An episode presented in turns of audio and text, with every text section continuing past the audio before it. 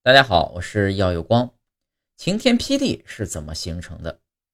我们常用晴天霹雳来比喻突然发生的令人震惊的事情或者灾祸。那么在现实生活中，真的存在晴天霹雳吗？晴天霹雳是怎么产生的？今天我们就来讲讲晴天霹雳的那些事。所谓的霹雳啊，其实就是雷电。要了解晴天霹雳，首先要了解雷电是怎么产生的。雷电形成需要两个条件，一个是需要聚集了电荷的云，其次是地面附近的湿热空气向上进入湿温度更低的大气层，电荷云通过湿热的空气将多余的电荷释放向地面，形成闪电。